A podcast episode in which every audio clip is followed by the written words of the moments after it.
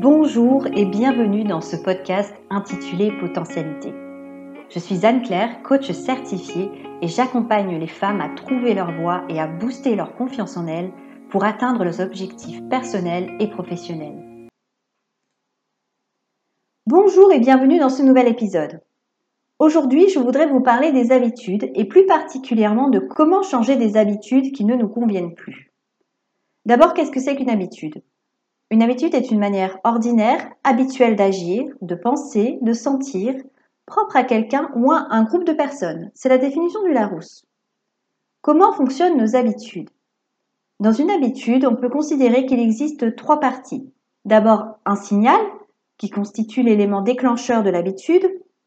Ensuite, une action. Et enfin, une récompense. Prenons un exemple. Si chaque matin, en vous rendant au travail, vous avez l'habitude de vous arrêter à la boulangerie pour vous acheter un croissant ou un pain au chocolat, vous aurez le vôtre plein et ce sera votre récompense. Le fait de passer devant la boulangerie constitue le signal. Le fait d'acheter votre croissant ou votre pain au chocolat constitue l'action.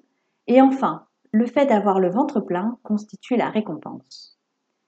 Si vous souhaitez changer une habitude, que devez-vous faire? L'idée est d'anticiper sa réaction au signal.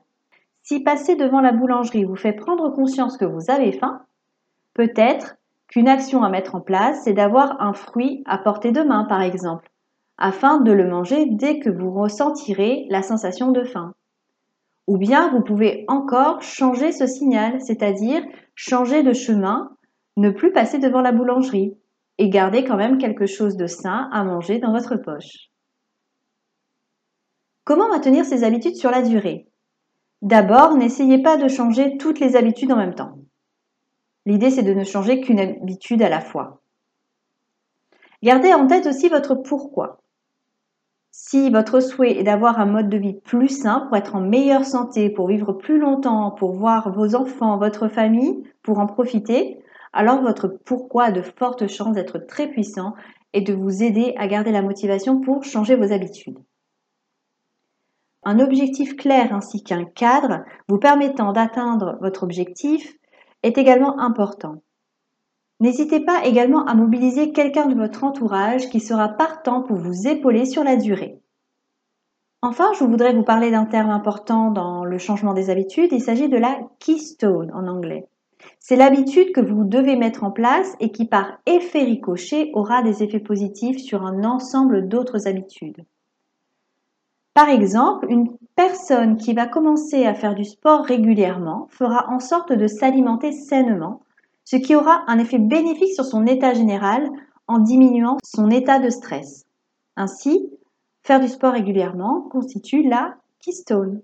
C'est l'habitude qui aura un effet ricochet sur les autres habitudes.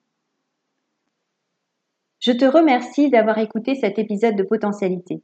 S'il t'a plu, je t'invite à laisser 5 étoiles sur ton application préférée. Tu peux également me laisser un commentaire et le partager à tes proches. Si tu souhaites aller plus loin et me partager une réflexion qui t'anime en ce moment, tu peux également réserver ton rendez-vous offert sur www.lna-coach.fr. Je te mettrai les notes en commentaire. À très bientôt!